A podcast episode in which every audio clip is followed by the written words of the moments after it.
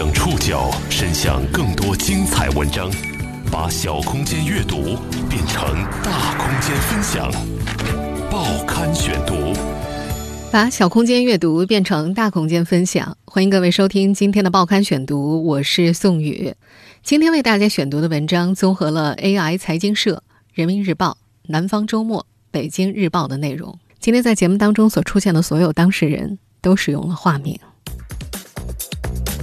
随着马云等互联网大佬的密集发声，“九九六”工作制这个几周前在某代码托管平台上被引爆的话题再度推向高潮。这个话题的意外引爆与新老时代的程序员理念相关，更与移动互联网红利消退后带来的行业调整有关。某种程度上，“九九六 .ICU” 掀开了程序员世界的残酷一角。也让我们有机会去反思行业或企业更深层次的未来。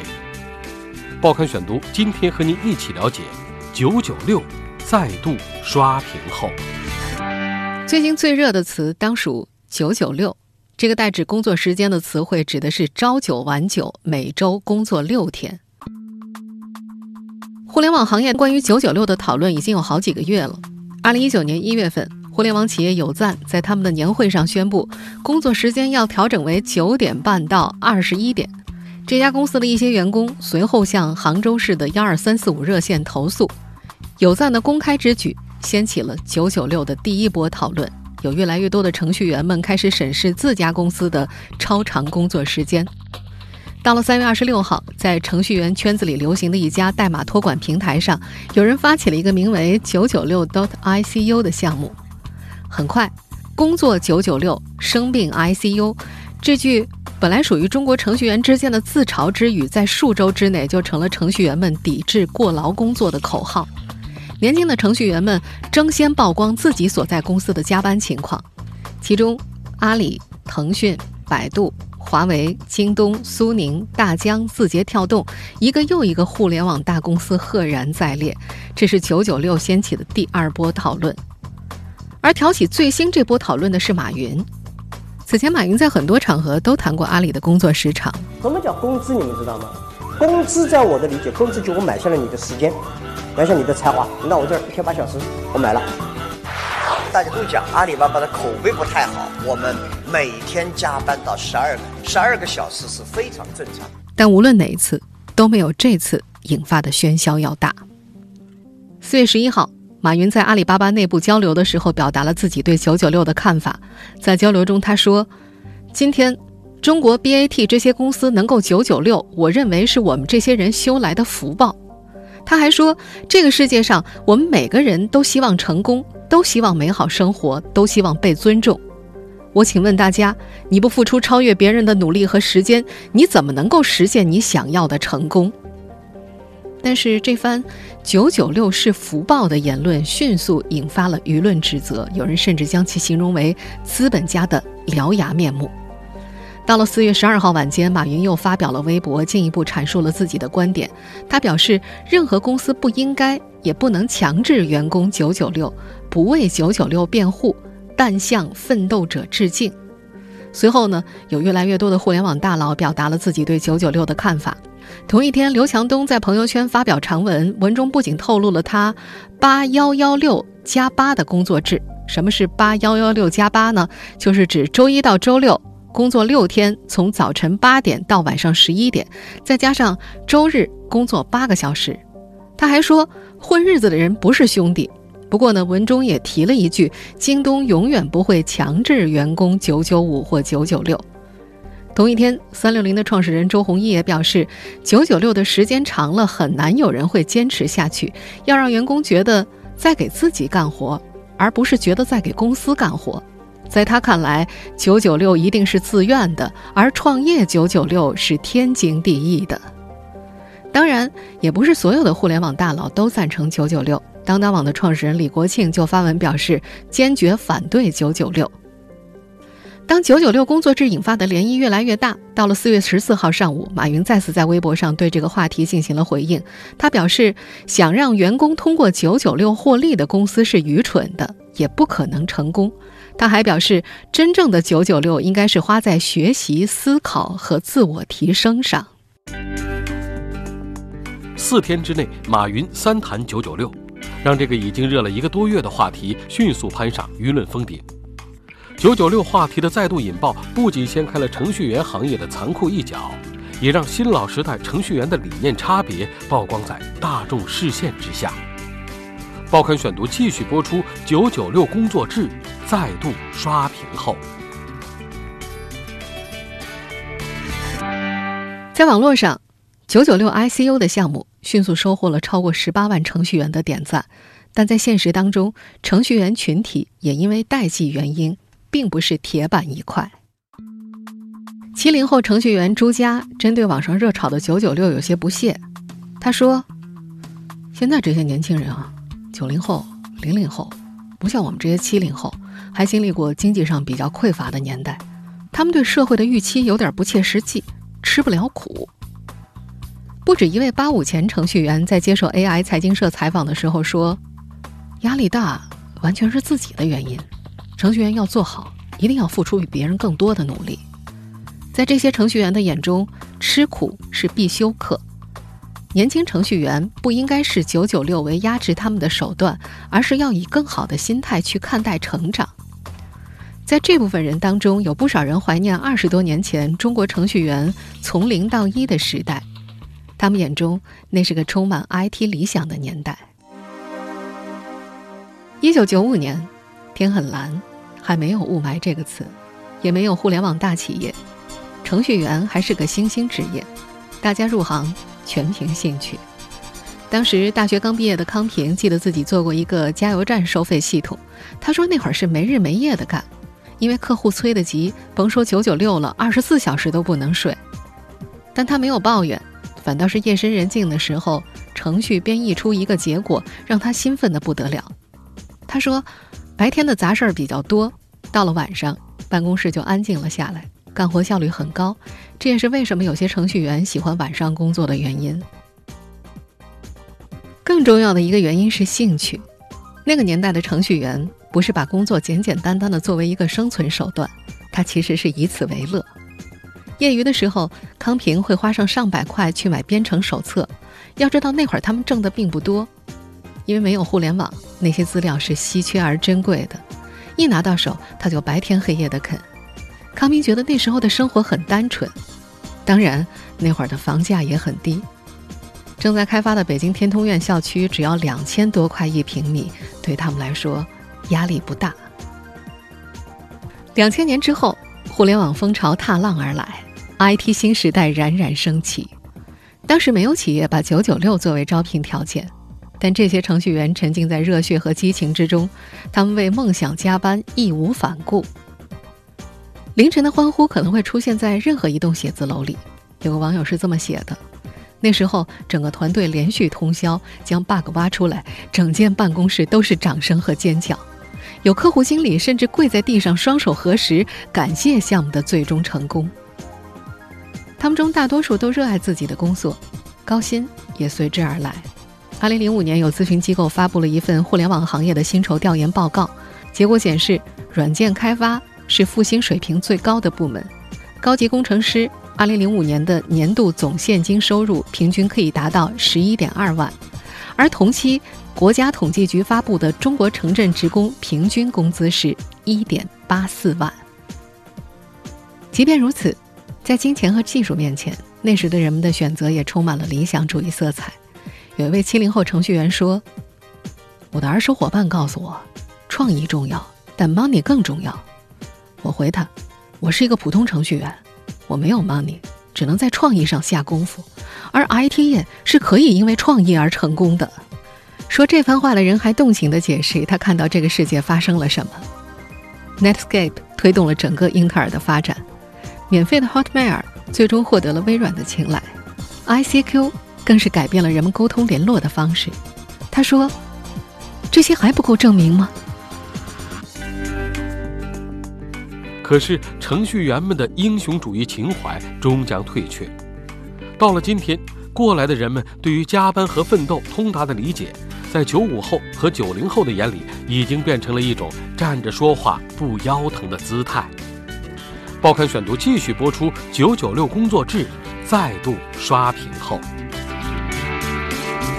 九零后的程序员刘楠就说：“我从来不相信老板们说的话，他们百分之九十九不靠谱。”他讨厌现在的互联网公司，在他看来，那些高大上的写字楼不再是乌托邦。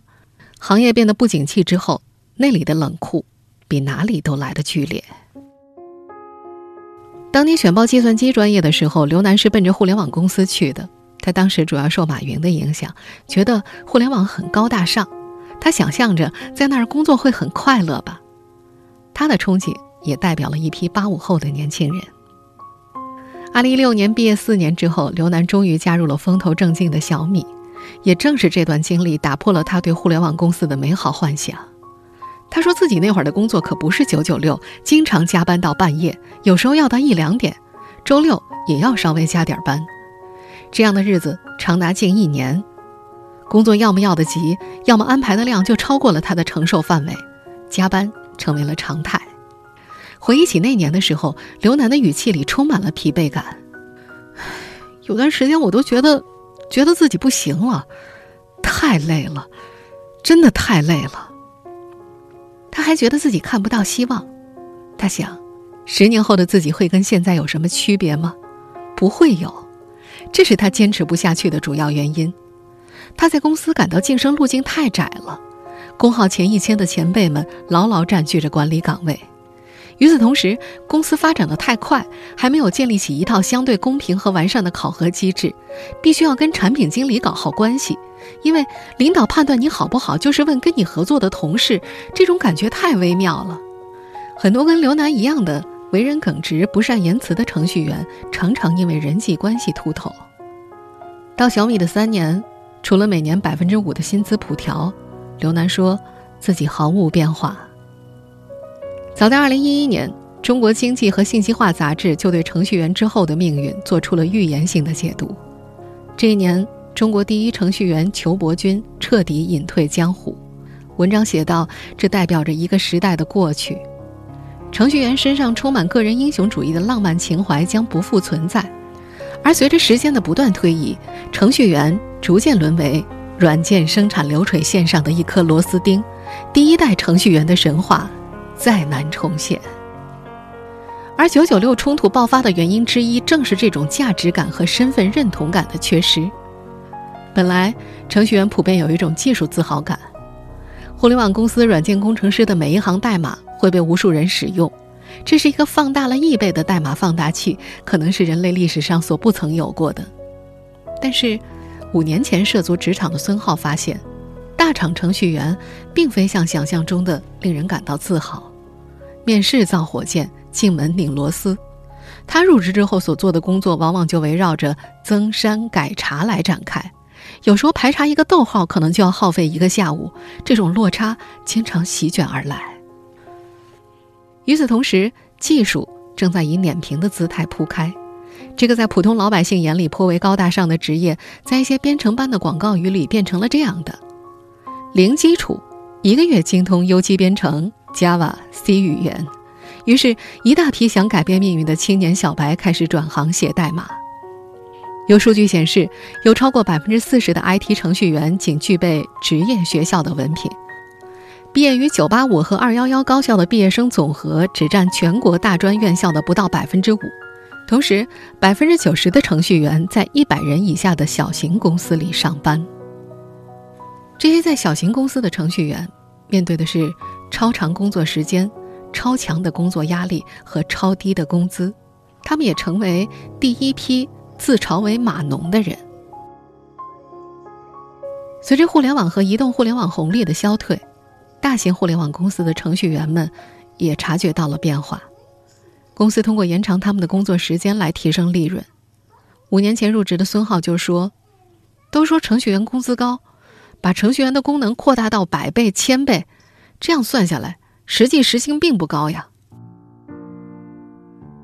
更为重要的是，中国互联网公司在过去近二十年的飞速发展中，很大程度上内在驱动力根本就不是技术创新，而是商业模式的创新，而资本又在不断的鞭策项目快速落地变现，这就决定了产品运营和市场往往要排在研发之上。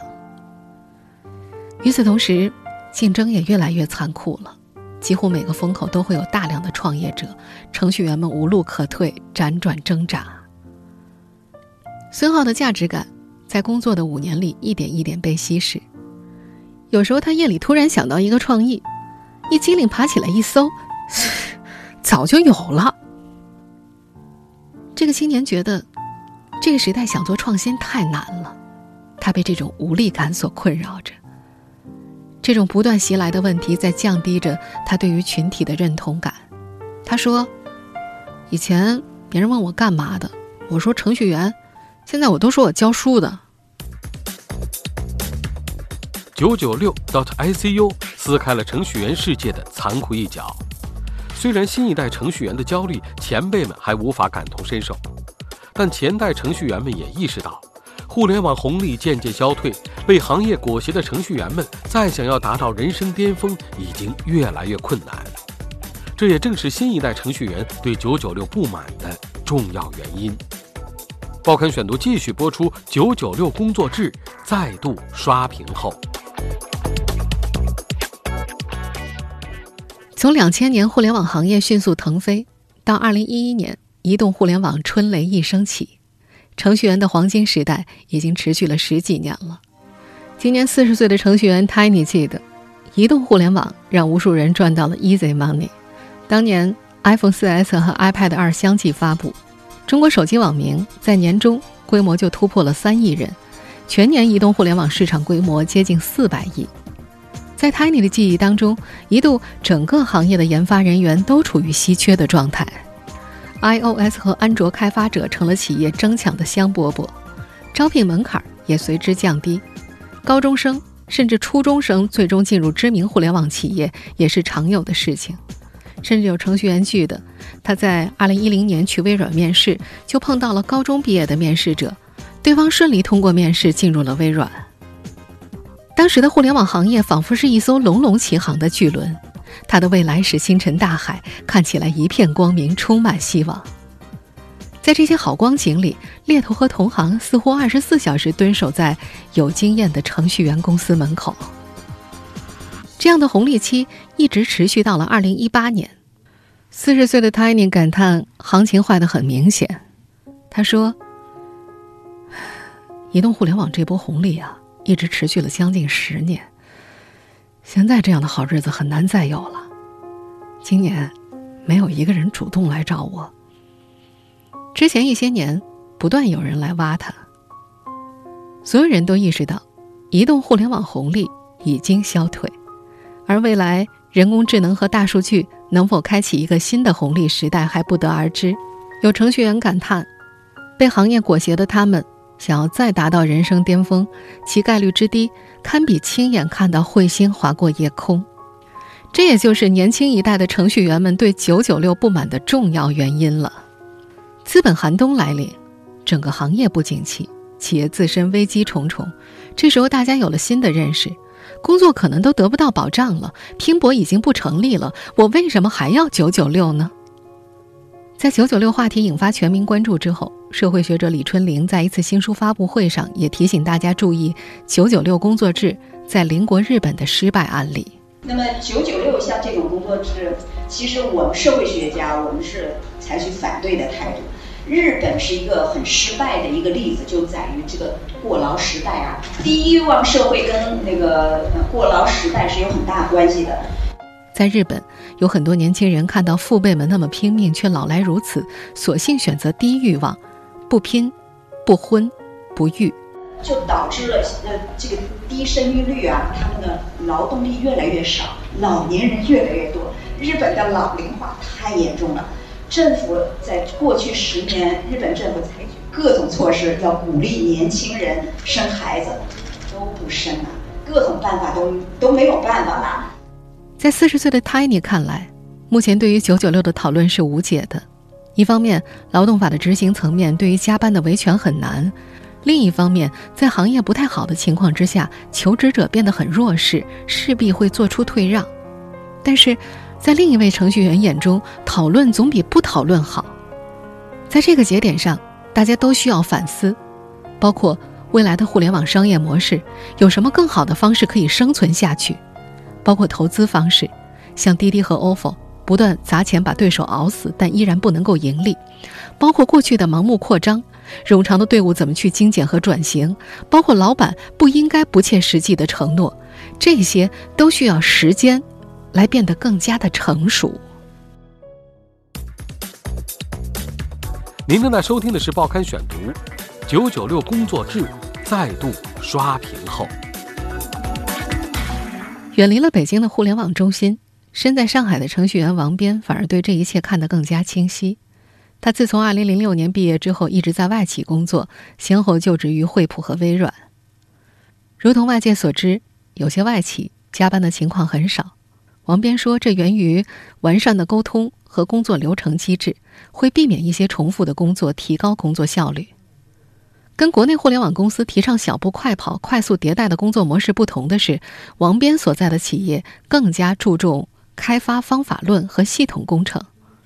做项目先要充分论证，从商业模式的探讨到产品逻辑，再到架构设计论证，最终才到程序员动手去实现。通常程序员动手的部分。只占全过程的百分之二十到百分之三十。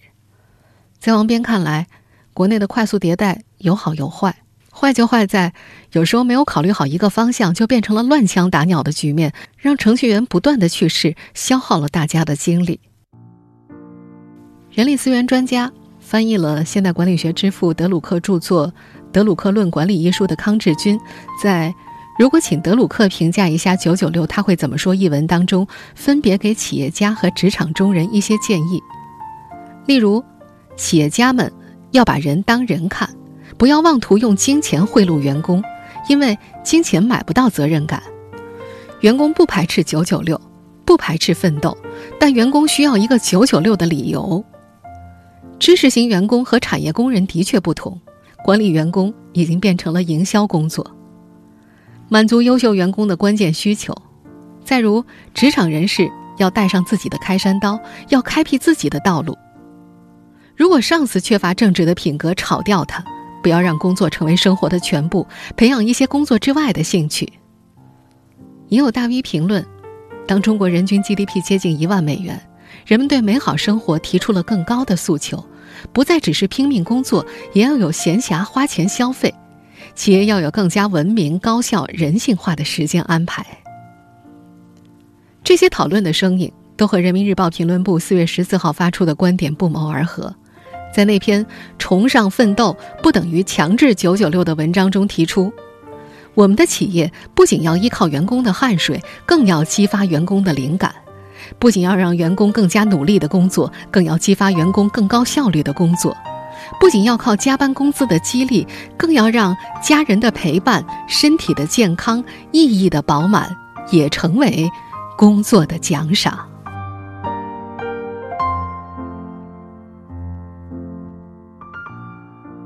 听众朋友，以上您收听的是《报刊选读》，九九六工作制再度刷屏之后，我是宋宇，感谢各位的收听。今天节目内容综合了 AI 财经社、人民日报、南方周末、北京日报的内容。明天呢，因为宋宇需要处理一些私事，我们的广播节目会请我的同事江峰老师来代班，而我们的网络更新，包括微信公号和网易云在内，都会暂停一天。我们后天再见。